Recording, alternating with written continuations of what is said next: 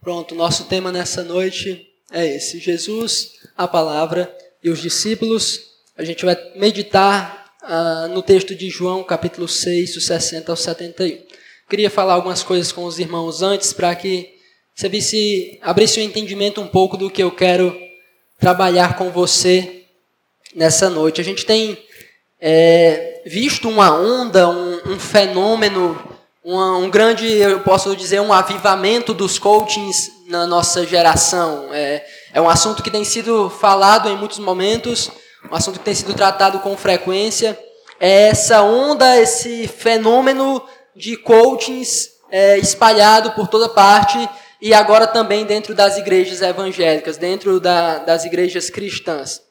Eu não quero me prolongar muito, eu acredito que você já leu, já ouviu, eu não sei se alguém que está é coaching também trabalha nessa área, espero que se você for não se sinta ofendido, meus irmãos, que eu vou falar, mas é, há muitos problemas com, com isso quando ela vem para dentro da igreja cristã, para dentro do povo de Deus, eu acredito que isso é muito claro, mas eu tenho percebido que há uma espécie de benefício com toda essa onda, com todo esse fenômeno, com todo esse avivamento dos coaches, no meio da, da igreja evangélica e no meio do nosso país em geral. É, isso tem servido para revelar o coração de muitas pessoas. Todo esse movimento, toda essa agitação tem servido para lançar luz sobre o coração corrompido do ser humano. Toda essa, todo esse sucesso dos coaches, toda, todas as pessoas querendo ver os coaches, toda essa plateia gigante é, dando atenção aos coaches e muitas delas dentro das igrejas, mostra que os coachings mostram que a mensagem que os coachings trazem, ela está em perfeita conformidade com o coração do ser humano, com o coração pecador do ser humano. Eles falam exatamente aquilo que nós queremos ouvir. Eles falam exatamente aquilo que nós desejamos por natureza receber. Eles falam aquilo que exatamente vem para agradar o nosso coração. Eles nos colocam no centro, como nós já vimos alguém dizendo, e se tornou muito conhecido, e o nosso pastor mesmo aqui fez algumas críticas. E essa centralidade, essa posição de estar no centro, de ser a, é, o, o, o personagem principal de tudo, é algo que muito agrada o nosso coração, que muito é, infla o nosso ego ver esses coaches, o que eles falam, o que eles ensinam, tende a deixar o nosso ego é, inflado, o nosso ego bem cheio. E como eu disse, o benefício que eu tenho visto desse fenômeno é esse: revelar quem nós somos, revelar quem é o ser humano, revelar o que o ser humano quer. Mas eu observo que é, se nós formos até a Escritura, se nós lermos a Escritura, meditarmos nela, nós podemos perceber também essa tendência essa tendência do nosso coração de desejar sempre estar no centro. E nós vemos isso ainda com maior intensidade. A gente busca, por natureza, sempre ser o centro, sempre é, querer ser o personagem principal de todas as coisas. A gente busca ser o senhor dos nossos destinos, o comandante das nossas almas. E essa pregação, essa mensagem dos coaches, se constitui um grande problema para a fé cristã. Principalmente por um fator. Ela é perigosa para o cristianismo porque é aquele que é o Senhor da nossa fé, aquele que é o, o Senhor do cristianismo, aquele que é o nosso referencial absoluto de doutrina e prática, ele nunca foi alguém que tentou dizer algo que nos agradasse. Ele nunca foi alguém que tentou dizer coisas que vinham para inflar o ego das pessoas. Jesus seria um fracasso como coaching. Jesus seria um fracasso como coaching. As palavras dele, o que ele dizia, nunca tinha essa intenção de nos colocar no centro. Jesus nunca quis nos colocar no centro. Nunca foi a intenção dele. E é por isso que tantas vezes as palavras de Jesus geravam oposição. Porque ele fazia justamente o contrário. O que ele ensinava ia de encontro a essa tendência do nosso coração. A mensagem que ele trazia vinha justamente em oposição àquilo que o nosso coração quer, que é estar no centro. E quando ele trazia a sua mensagem, nos colocando onde nós devemos estar, isso gerava oposição, isso gerava confusão. E é por isso que a gente vê tantas vezes na Escritura é, Jesus entrando em conflito com outras pessoas e apresentando verdades que iam de encontro ao coração humano. Que a gente vai ler hoje é um desses episódios. Um desses episódios em que Jesus ele coloca o ser humano no, no canto onde ele deve estar. E pelo fato dele colocar, nos colocar no canto onde nós devemos estar, por, por, ele nos mostrar quem ele é e quem nós somos, e por ele nos trazer uma mensagem verdadeira, genuína, isso gera conflito, isso gera confusão, isso gera atrito. E a gente vai observar isso nessa noite através do texto de João, capítulo 6, versos de 66, de 60 a 71. Todos os irmãos aí estão abertos? Está aberta a sua Bíblia? Amém? vai dizer assim a palavra do Senhor em João capítulo 6, do 60 a 71. Muitos dos seus discípulos, tendo ouvido tais palavras, disseram: Duro é este discurso, quem o pode ouvir? Mas Jesus, sabendo por si mesmo que eles murmuravam a respeito de suas palavras, interpelou-os: Isto vos escandaliza? Que será, pois, se virdes o filho do homem subir para o lugar onde primeiro estava? O espírito é o que vivifica. A carne para nada aproveita. As palavras que eu vos tenho dito são espírito e são vida. Contudo, há descrentes entre vós. Pois Jesus sabia desde o princípio quais eram os que não criam e quem o havia de trair. E prosseguiu: Por causa disso é que vos tenho dito: ninguém poderá vir a mim se pelo Pai não lhe for concedido. Verso 66. À vista disso, muitos dos seus discípulos o abandonaram e já não andavam com ele. Então perguntou Jesus aos doze: Porventura quereis também vós outros retirar-vos? Respondeu-lhe Simão Pedro: Senhor, para quem iremos? Tu tens as palavras da vida eterna e nós temos crido e conhecido que tu és o Santo de Deus. Replicou-lhe Jesus: Não vos escolhi eu, não vos escolhi eu em número de doze? Contudo, um de vós é diabo. Referia-se ele a Judas, filho de Simão Iscariotes, porque era quem estava para traí-lo, sendo um dos doze. Vamos orar mais uma vez, pedir que nosso Deus nos abençoe. Senhor amado e bendito, nós cremos que o Senhor Jesus estava no princípio com Deus. O Verbo estava com Deus e o Verbo era o próprio Deus, todas as coisas foram criadas por meio dele. Sem ele, nada do que foi feito se fez. E o Verbo habitou entre nós, cheio de graça e verdade, vimos a sua glória, ó Deus. E é essa glória que nós queremos ver hoje também através da exposição da tua palavra. A manifestação da tua presença em nosso meio, a manifestação do agir do teu Espírito, moldando e transformando nossos corações. Trabalha no meio da tua igreja, trabalha no meio do teu povo, santificando, aperfeiçoando e transformando-nos à imagem de Jesus. Oramos como salmista, ó Deus, abre nossos olhos para que possamos contemplar as maravilhas da tua lei e que ao olhar para ti, ó Deus, e contemplar a tua beleza, a tua glória, possamos ser transformados. Conduza o teu povo nessa noite, nós somos limitados, sozinho nós não chegamos a lugar algum, sozinho nós não entendemos nada, nós dependemos do teu espírito e do agir dele nas nossas vidas. Trabalhe em nós, Deus, conduza a tua igreja. Conduza-me como um instrumento em tuas mãos para promover a tua glória e que tudo, ó Deus, contribua para a exaltação do teu nome. Assim, ó Deus, nos ajuda, que o abrir dos meus lábios, meditar do meu coração sejam agradáveis a ti, ó Deus, minha rocha e meu libertador. É no nome de Jesus que eu oro. Amém. É, esse, esse tema que eu coloquei, Jesus, a palavra, os discípulos, resume basicamente o que eu quero, os assuntos que serão trabalhados através desse texto. E esse é um texto em que o contexto dele precisa ser bem explorado e eu vou explorar com os irmãos durante é, a mensagem, mas inicialmente eu não queria contar a história toda. Mas eu quero falar sobre isso, eu quero falar sobre as palavras de Jesus. Eu entendo que nesse pequeno trecho, o que é central, o que é primordial e o que, e o que faz com que todas as coisas girem em torno dele são as palavras de Jesus.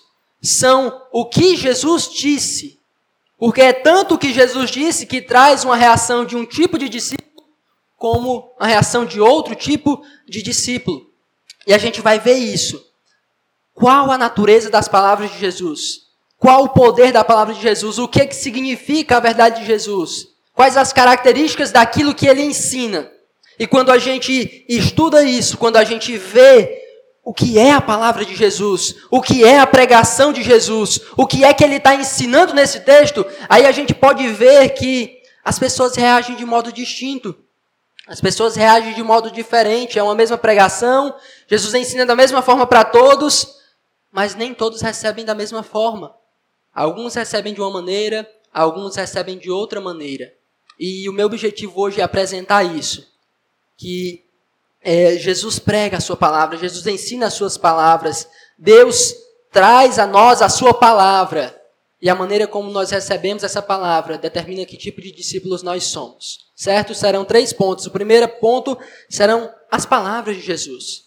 O que esse texto me ensina sobre a pregação de Jesus Cristo enquanto ele esteve na terra. E o segundo ponto vai ser como os falsos discípulos lidam com, a, com as palavras de Cristo. E o terceiro ponto, como os verdadeiros discípulos lidam com as palavras de Cristo. Por fim, eu farei algumas aplicações a mais na vida dos irmãos. Eu quero apresentar para você, através desse texto, três características das palavras de Jesus. Observe comigo o versículo 60. E agora a gente vai explorar mais o contexto. Muitos dos seus discípulos, tendo ouvido tais palavras, disseram: Duro é este discurso. Quem o pode ouvir?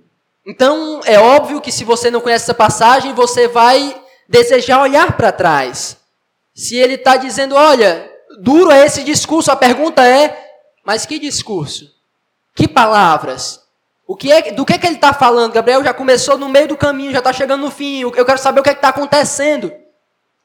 Os versículos de acredito que do 22 ao 59 são, eu posso dizer que um dos sermões mais duros de Jesus enquanto ele esteve na terra.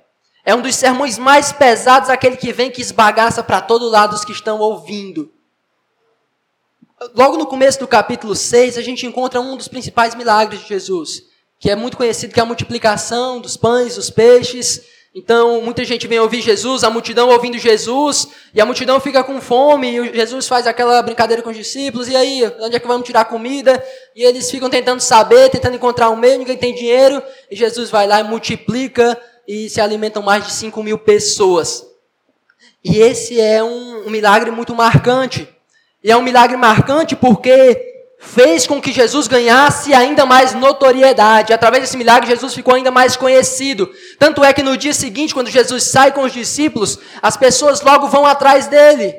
As pessoas vão em busca dele porque haviam comido pão. E é justamente esse o confronto que Jesus faz. Eles chegam todo desconfiado para Jesus, quando encontram Jesus do outro lado do, do, mar e diz: Mestre, quando foi que o senhor chegou aqui todo, todo é, desconfiado, querendo comer mais pão, comer mais peixe? Mas Jesus não entra muito na onda deles, Jesus já confronta eles, olha, vocês não não estão preocupados com os sinais de verdade. Vocês não entenderam a verdade que eu preguei. Vocês estão felizes porque vocês comeram pão, porque vocês comeram peixe. É isso que interessa a vocês. E aí é só o começo da peia. E Jesus vai dizendo que é, Ele é o pão da vida. Ele vai dizer que ele é superior, ele é maior do que aquele pão que Moisés deu, e ele é maior que Moisés. E ele é tão maior que Moisés que ele é o único que pode realmente matar a fome desses homens. Jesus se apresenta como o pão da vida e que nele comer nunca mais vai ter fome alguma. E eles, mestre, eu quero desse pão, eu quero desse pão. Jesus disse: Eu sou o pão da vida. É só vir, é só crer, é só chegar aqui crê, acabou a fome. E eles dizem, ah, Jesus, a gente vai crer em você para quê? E Jesus continua batendo, continua batendo. Jesus mostra, olha, esse pão que Moisés deu, quem comer dele volta a ter fome, mas aqui não, amigo. Se você se alimentar desse pão, é um pão que você vai estar satisfeito eternamente. E quem, e quem não comer da minha carne, beber do meu sangue, Jesus leva para esse lado que deixa eles ainda mais é, com mais raiva, com mais ódio, o que, é que esse cara está dizendo? Como é que alguém vai comer da carne dele, beber do sangue dele? Jesus diz: Olha, quem não comer da minha carne, quem não beber do meu sangue, não tem a vida eterna, vai perecer. A única esperança é se vocês crerem em mim, é se vocês vierem até mim, porque sem mim vocês nada podem fazer. E ainda mais, ele diz: Olha, e só vem a mim aqueles que foram enviados pelo Pai. E Jesus diz isso. E Jesus mostra que Não importa se eles são judeus. Não importa se eles se acham o povo da aliança. Eles têm que ir até Jesus. Eles têm que ir e é, comer dessa carne que Jesus oferece, beber desse sangue que Jesus oferece. Porque somente quando eles crerem em Jesus é que eles terão vida. E diante desse confronto, e diante de todas essas palavras duras, a gente chega nesse versículo 60, e eles dizem: duro é esse discurso. Quem pode suportar? Ele, Jesus, eu estava te seguindo aqui de boa, eu estava te acompanhando, eu estava gostando do pão, do peixe, eu estava gostando de tudo isso, da comemoração, mas agora, como é? Crer em você porque só você me dá vida? Não. Duro é esse discurso. Quem pode suportar isso? Então, a primeira coisa que eu quero que você note, por mais que eles vão ser confrontados por isso, e a gente pode ter a tendência de pensar que Jesus está confrontando eles, dizendo: Não, a minha palavra não é dura, não. Mas não é isso. Jesus não nega em momento algum que as suas palavras são duras. E esse é o meu primeiro ponto para você a respeito das palavras de Jesus. As palavras de Jesus são duras. As palavras de Jesus são severas. As palavras de Jesus vêm para ferir o ser humano pecador. E é somente quando você ouve essas palavras duras, severas e que ferem, que você pode encontrar a verdade. Aquilo que Jesus estava ensinando para eles era algo muito impopular, era algo que eles não estavam dispostos a aceitar, mas era a verdade. Ele era o pão da vida, ele era o único que poder, poderia lhes dar esperança. Somente se eles crescem em Jesus é que eles tinham vida eterna. Isso era muito duro para eles, meus irmãos. Isso é duro também para nós, porque nos coloca, nos tira dessa posição do centro, nos tira dessa posição de sermos os personagens principais nos tira dessa posição de sermos os maiores e os melhores e nos coloca na posição de dependência e nos coloca na posição de pecador e nos coloca na posição de miseráveis que precisam ser alimentados para que tenham vida. As palavras de Jesus são duras, meus irmãos. Não há para onde correr. As palavras deles são duras. O Evangelho é uma mensagem dura. O Evangelho é uma verdade que fere. O Evangelho é uma verdade que é, não vem para acariciar o seu ego, mas que vem para destruir o seu ego. As palavras de Jesus são duras, são severas e são impopulares. É a primeira coisa que você precisa aprender. Mas além disso, além de serem palavras duras, elas são palavras que trazem vida espiritual. Observe comigo o versículo 63. O Espírito é o que vivifica, a carne para nada aproveita. As palavras que eu vos tenho dito são espírito e são vida. E essas verdades não são verdades contraditórias. As palavras de Jesus são duras. As palavras de Jesus são severas. As palavras de Jesus ferem, mas é somente através dessa ferida que nós podemos ter vida. Eles queriam pão, eles queriam se prender a Moisés, eles queriam se prender aos seus, às suas tradições, às suas leis. E Jesus mostra, meu amigo, se você quer viver do jeito que você acha melhor, se você quer viver fazendo o que a sua carne diz, guardando essas tradições humanas, apenas com esse pão passageiro que perece, não serve de nada. Não serve de nada.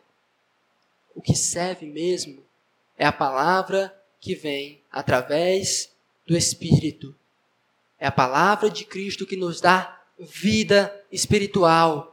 Não é Moisés, não é o maná do deserto que nos dá vida, o que gera vida no homem pecador é a palavra de Cristo, é a verdade de Cristo, é a verdade de que nós temos que crer nele como único e suficiente Salvador, ou então iremos perecer. É essa verdade que produz vida. Qualquer outra verdade, qualquer outra palavra que vá de encontro a isso, que vá contra isso, não produz vida, só produz morte, só produz maldição, só produz condenação. Então as palavras de Cristo são as únicas que trazem vida. Qualquer esforço nosso, por nossa tentativa de nos salvarmos, de irmos pelas nossas próprias forças, pelos nossos próprios caminhos, nos levarão à perdição. E no, anteriormente, nesse capítulo, eles, muito sábios, eles dizem assim: Mestre, O que nós faremos para realizar as obras de Deus? Eles dizem, oh, eu quero fazer o que Deus manda, eu quero agradar a Deus, eu quero fazer o que Deus me, de, me manda fazer. Jesus disse: Olha, a obra de Deus é esta, que creiais naquele que por ele foi enviado. A palavra de Jesus, nos ensinando que devemos crer nele, nos produz vida, produz salvação em nossas vidas. Primeiro, elas são sim duras, severas, mas também elas produzem vida espiritual e só através delas nós temos esperança. Uma terceira característica sobre as palavras de Jesus, versículo 67, e eu vou explicar para os irmãos. É a pergunta que Jesus faz quando os primeiros discípulos já foram e sobrou só os doze. Jesus faz assim, ó. Então perguntou Jesus aos doze: Porventura quereis também vós outros retirar-vos? O que eu entendo é que Jesus está chegando para eles dizendo assim: Olha, eles viram que minhas palavras eram, eram duras de verdade. Eles viram que eram severas. E eles foram embora. E não pensem que agora eu estou preocupado, não. Não pensem que agora eu estou desesperado por seguidores. Jesus não está desesperado por seguidores. Jesus não precisa de mim, de você. E ele chega para eles e diz: Olha, eu não estou desesperado, não, por seguidores. Eles já foram. Vocês também querem ir? Podem ir. Eu não vou mudar o sermão, porque os pregadores de hoje em dia são assim. Quando a igreja começa a perder gente, começa a perder gente por causa do que ele está pregando, e a igreja vai se esvaziando, ele, não vão não, eu vou mudar, eu vou alterar, eu vou pensar num jeito aqui de não ofender vocês. Mas Jesus faz o contrário, Jesus diz, quer ir? Vá com Deus. Quer ir? Segue. Eu não estou desesperado por seguidores. Eu não preciso de seguidores. Isso nos ensina uma coisa. As palavras de Jesus são inegociáveis. As palavras de Jesus não podem ser diluídas, não podem ser alteradas, elas têm que ser pregadas na sua simplicidade, na sua pureza, com veracidade e fidelidade. É por isso que nós pregadores não temos autoridade, não temos a prerrogativa de dizer o que você quer ouvir. Eu não tenho autoridade de dizer o que lhe agrada. Eu vim aqui para expor o que o texto está dizendo, e se você se ofender, eu não posso fazer nada eu não tenho a prerrogativa de adulterar a palavra de Deus. Eu não posso mudar o meu discurso para trazer mais gente para essa igreja. Eu gostaria de ver mais jovens, e eu sei um jeito que traria muitos jovens para cá. Mas eu não, não estou disposto a abrir mão do Evangelho. A verdade do Evangelho é inegociável. A verdade do Evangelho não pode ser alterada. E Jesus mostra para eles: olha, vocês quiserem ir, beleza, segue. Eu não vou mudar nada. A minha pregação é inegociável. São essas as palavras de Jesus. Elas são duras, elas são severas, elas trazem vida a nós e elas são inegociáveis. São essas três verdades que esse texto está nos ensinando a respeito da palavra de Jesus. E é essa palavra que foi pregada. Esse é o primeiro ponto. Ficou alguma dificuldade com respeito a isso, nesse primeiro ponto, a respeito das palavras de Jesus?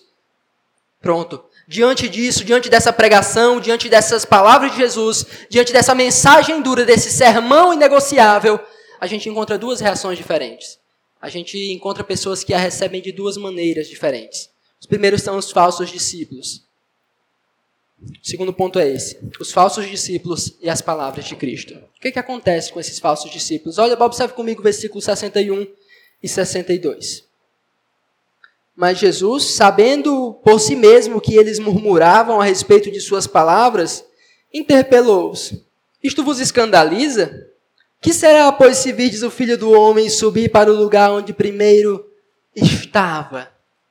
Quando eles manifestam essa, essa que se sentem ofendidos, que se sentem escandalizados, Jesus vem: Como é vocês estão se escandalizando com isso que eu disse?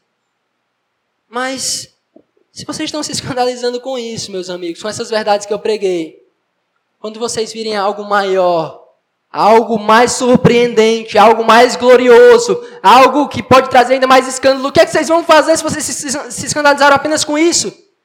É mais ou menos o que ele disse para Nicodemos, meu amigo, se eu estou falando das coisas terrenas e você não entende, como é que você vai entender quando eu falo das coisas celestiais?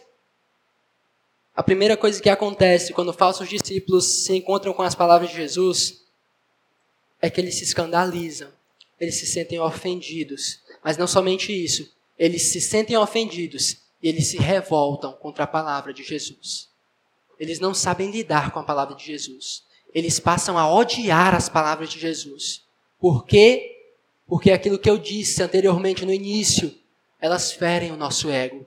As palavras de Jesus vêm para ferir o nosso egocentrismo, vêm para nos tirar da nossa tentativa falha de nos colocar no centro. Então, quando um falso discípulo ele encontra a palavra de Jesus, quando a, a palavra de Jesus é pregada com fidelidade, é exposta, ele se revolta, ele se rebela, ele odeia a palavra de Jesus, ele se escandaliza contra a palavra de Jesus, porque aquela palavra vem para destruir todas as suas pressuposições, toda a sua arrogância, todo o seu egocentrismo. Os falsos discípulos, ao ter um encontro com as palavras de Jesus, eles se escandalizam, eles se revoltam, eles se rebelam, eles mostram ódio às palavras de Cristo. Como consequência, o segundo ponto. O primeiro ponto é que eles se sentem ofendidos e se revoltam. Como consequência, versículo 66.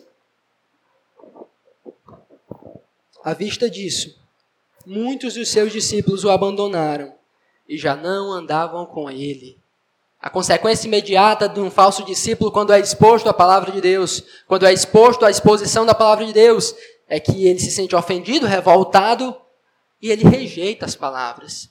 Ele abandona Cristo, ele abandona o Evangelho, porque ele não consegue viver com essa palavra. Ele não consegue viver com essa verdade. Ele não consegue viver com essa mensagem tão dura que é direcionada a ele. Então, antes, quando ela vem, ele se revolta Lá no coração dele não tem mais um coração de verdade, tem é, uma pedra e ele está dizendo: Eu não vou me submeter ao que o Senhor está dizendo, eu não vou me entregar, eu não vou me render. Isso me escandaliza, isso me ofende. E o meu ego precisa ser inflado. Então por isso ele não aceita. Como consequência, ele vai embora. É por isso, meus irmãos, que tantas pessoas vão embora. Tantas pessoas deixam o evangelho. Aprenda uma coisa: antes de tudo, a coisa principal no cristianismo não diz respeito aos relacionamentos com pessoas, não diz respeito a como você vê algumas doutrinas, diz respeito a como você lida com a palavra de Deus. Se as pessoas vão sair daqui revoltadas, se as pessoas saem daqui com ódio, se elas abandonam o evangelho, não é por causa de um relacionamento, não é por causa de uma mudança de doutrina, é porque ela não consegue lidar com a palavra de Deus. Porque lá no fundo do coração dela, ela se escandaliza e ela se rebela contra a verdade do Evangelho. É isso que os falsos discípulos fazem. Eles se sentem ofendidos e eles abandonam o Evangelho. Certo? São esses os falsos discípulos. Essa é a primeira reação. Essa, muitas pessoas reagem dessa forma. Muitas pessoas, quando fazem isso, revelam quem são. Falsos discípulos. Revelam que estavam apenas ali na multidão. E foi isso que aconteceu com eles. Até então era uma grande multidão. Até então era uma, muita gente seguindo a Jesus. Mas quando a palavra dura veio, quando o coração deles foram atingidos, quando eles perceberam a gravidade daquilo, eles. Não dá. Passaram a odiar as palavras de Cristo e se revoltaram contra elas. Muitas pessoas reagem dessa forma ao Evangelho. Muitas pessoas se rebelam dessa maneira contra o Evangelho. Não aceitam as palavras de Cristo e se revoltam contra Cristo. Mas há uma segunda reação nesse grupo, certo? O segundo ponto foi os falsos discípulos e a palavra de Cristo. E primeiro, eles se sentem ofendidos, ou seja, se revoltam, e segundo é que eles vão embora e abandonam a palavra de Cristo. Mas há um, um segundo grupo. Esse segundo grupo reage de maneira totalmente diferente, totalmente oposta. E não porque a palavra tenha os atingido de uma maneira diferente. Isso é interessante, eu quero que você perceba. Não é que a palavra chegou de uma maneira diferente. Agora são os verdadeiros discípulos e a palavra de Cristo. E o primeiro ponto é que eles também são ofendidos pela palavra de Cristo. Os verdadeiros discípulos de Cristo são ofendidos pela palavra de Cristo. Não quero que você embarace sua cabeça, mas se você é um falso, é um verdadeiro discípulo, você também é ofendido pela palavra de Cristo. A questão é como você reage quando ela te ofende. É claro que eles aqui, os que ficaram também foram ofendidos. As tradições, muitas coisas que eles acreditavam, estavam agora passando por uma. Jesus mostrando que não era bem como eles pensavam. Jesus está mostrando que não é exatamente como você pensa. Não é exatamente como você se agarra a essa doutrina. Não é exatamente como você crê em Moisés dessa forma. Talvez você esteja fazendo da maneira errada. E isso vinha também de um encontro a eles. E quando Jesus vem a nós, que somos verdadeiros discípulos, e ele confronta o nosso coração, nós também somos ofendidos. Quando eu leio a Bíblia, meus irmãos, eu não saio, olha só, eu sou um pecador, que coisa maravilhosa, eu sou um miserável, faço um monte de besteira. Não. Eu me sinto ofendido pela verdade. Ela perfura o meu coração. E eles aqui também tiveram seus corações atravessados pela, por essas verdades. Só que há uma mudança, uma diferença. Os verdadeiros discípulos, quando são ofendidos pela verdade, eles se rendem, eles se prostram, eles se submetem às palavras. Eles não se revoltam, eles não demonstram ódio, mas eles reconhecem quem eles são. Eles reconhecem que eles são falhos. Ele reconhece que o erro está nele e não na palavra. E quando ele reconhece isso, por mais que isso venha ferir ele, por mais que isso magoe ele, por mais que isso venha destruir o ego dele, ele se prostra, ele se submete, porque ele entende que essa palavra é que lhe dá vida. Então, meus irmãos, os verdadeiros discípulos também são ofendidos pela palavra. Mas ao invés de se revoltarem, eles se submetem. Eles abraçam essas verdades. E quando eles abraçam essas verdades, a consequência lógica Assim como foi para os outros o contrário, é que eles permanecem. Olha o versículo 68 e 69. Diz assim: Respondeu-lhe Simão Pedro, após Jesus oferecer, mostrar a porta da saída para ele, aí Pedro vai dizer isso. Respondeu-lhe Simão Pedro: Senhor, para quem iremos? Só tu tens as palavras da vida eterna. E nós temos crido e conhecido que tu és o Santo de Deus. A palavra ofendeu a eles também. Só que eles entenderam aquilo que eu disse anteriormente para vocês. Mesmo que essa palavra seja dura, mesmo que ela seja severa, mesmo que ela cause feridas, é ela quem nos dá vida, meus irmãos. E por eles terem compreendido isso, por eles terem entendido isso, eles disseram: Jesus, nós vamos para onde?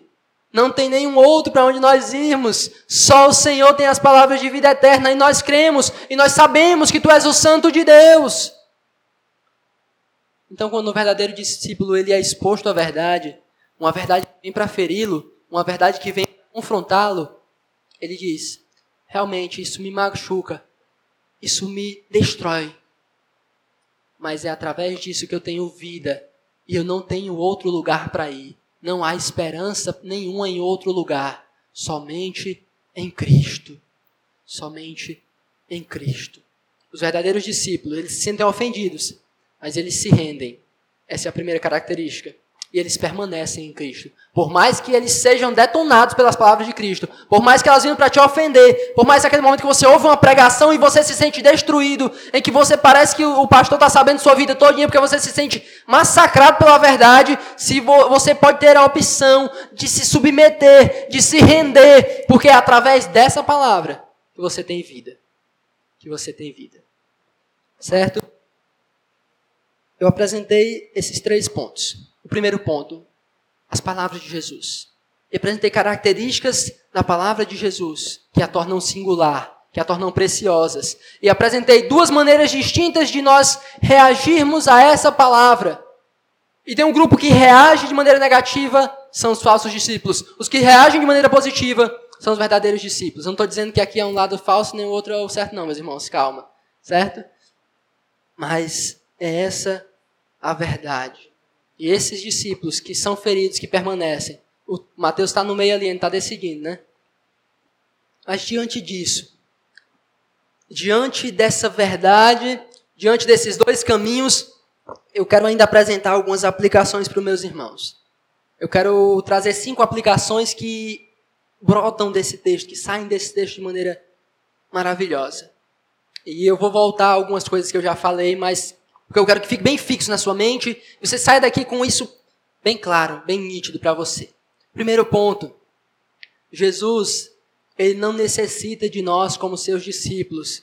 Por isso ele não está disposto a tornar suas palavras mais agradáveis. É interessante, esse é um texto que nossos irmãos que não gostam da predestinação e eleição têm muita dificuldade. O pessoal diz que Romanos 9 é o kryptonita, aqui é o golpe de misericórdia. Quando lê esse texto fica complicado. É porque é assim, ó, eles brigando, eles discutindo, e eles rebatendo Jesus, não, Jesus, não sei o que, Jesus, você é demais, e Jesus diz, olha, você não crê, né? Beleza, mas só crê em mim quem o Pai enviar. Não, você está revoltadinho, está raivoso, não, só vem até mim os que o Pai me der, eu não estou preocupado com isso. E aqui, nesse texto, quando os discípulos continuam, eles continuam discutindo, eles continuam reclamando, e Jesus mostra para eles a verdade, e quando Jesus é, mostra que eles não criam, que eles eram incrédulos, no versículo 65, Jesus diz assim, ó, e prosseguiu, por causa disso aqui vos tenho dito, ninguém poderá vir a mim se pelo Pai não lhe for concedido. Jesus está dizendo, eu não estou preocupado se você está indo, se você deixou de ir. Meu irmão, meus esforços não, meus esforços não são em vão. Eu não estou aqui feito besta e é, o Pai me deu alguém, eu não vou conseguir salvar, não. Só vem até mim os que o Pai me deu. O que é que ele está apontando? Eu sou soberano sobre isso aqui. Eu sei quem os que vêm até mim. Eu sei quem serão salvos. E por isso ele não está disposto a mudar a verdade. Por isso ele não está disposto a tornar isso mais agradável. Porque ele não necessita de nós. Ele não necessita de mais discípulos. Ele não, não necessita de seguidores. Ele não é youtuber que quanto mais seguidor ele fica mais feliz, mais se sente mais grato. Não.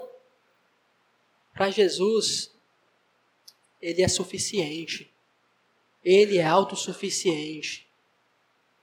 Ele é soberano e domina sobre tudo.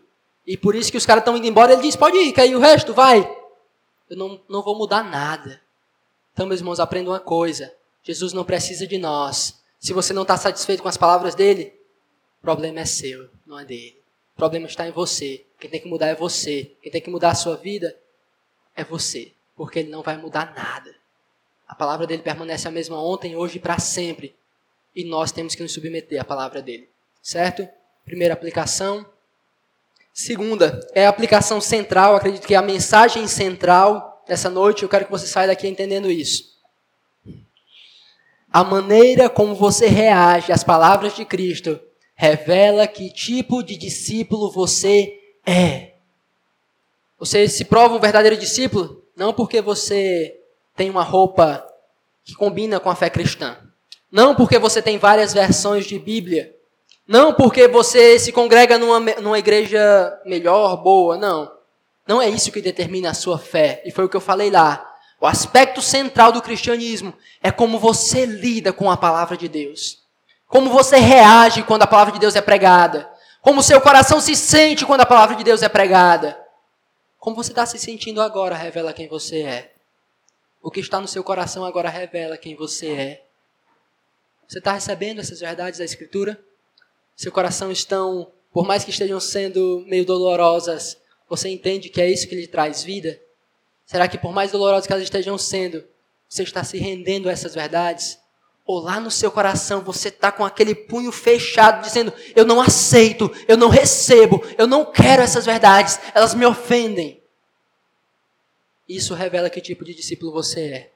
Os verdadeiros discípulos ouvem a voz de Cristo e o seguem. As minhas ovelhas ouvem a minha voz e me seguem, e elas jamais perecerão, elas não serão arrebatadas da minha mão. É isso que Cristo nos ensina.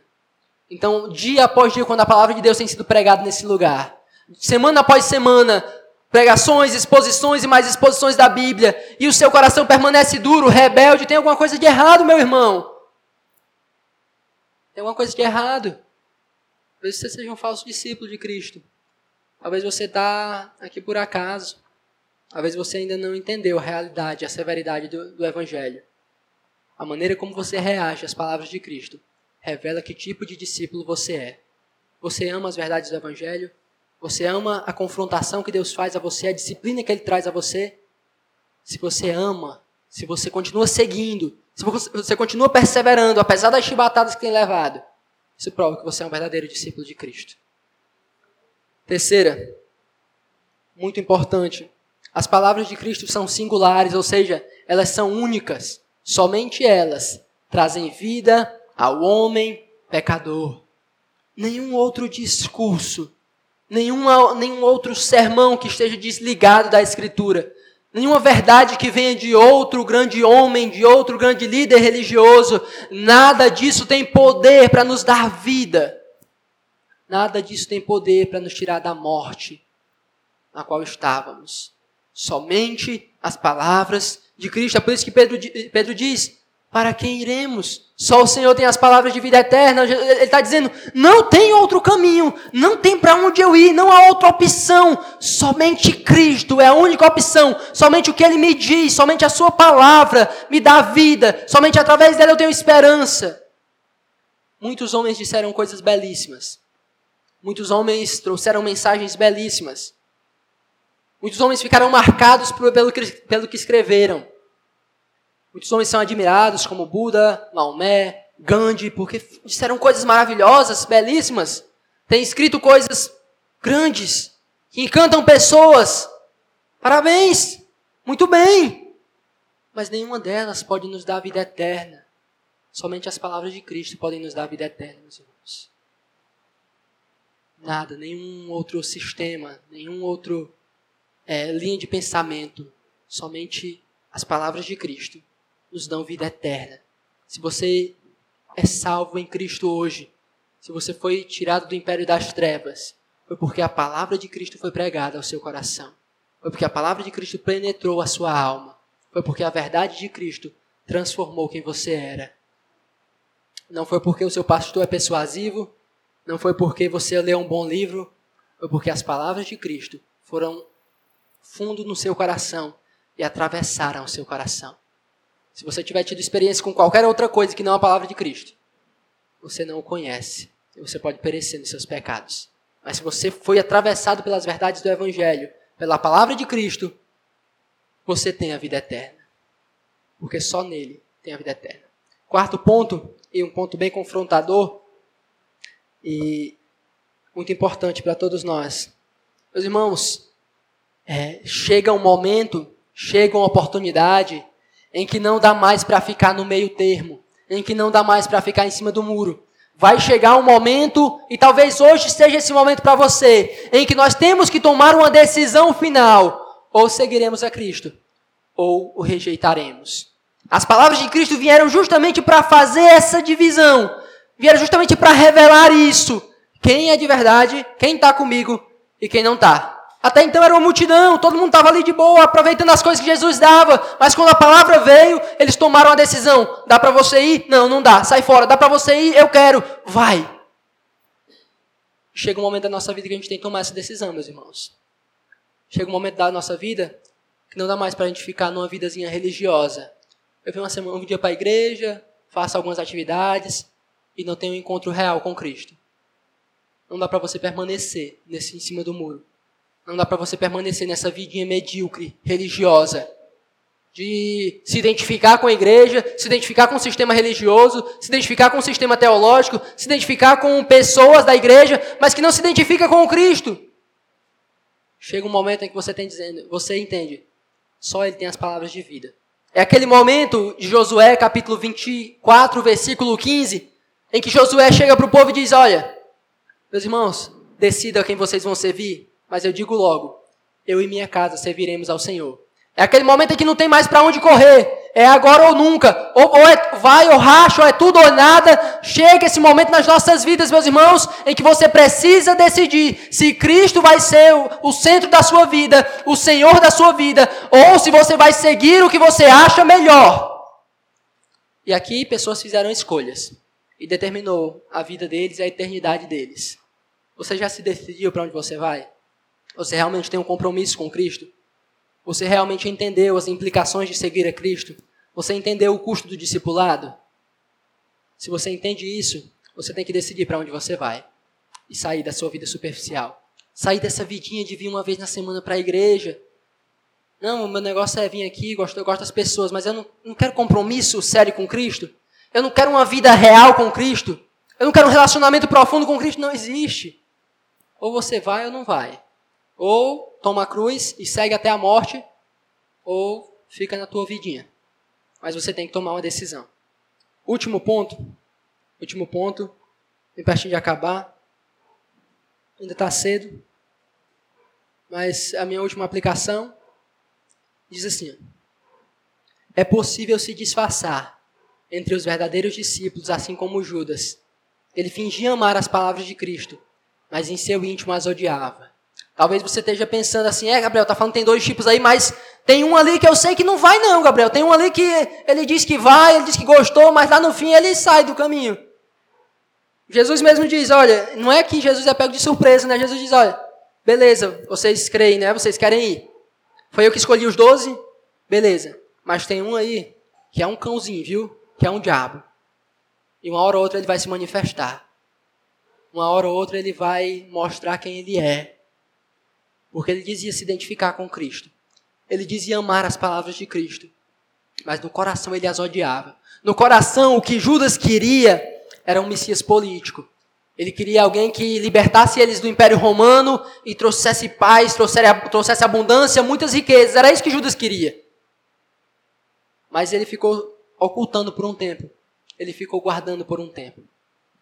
E talvez você esteja nessa situação.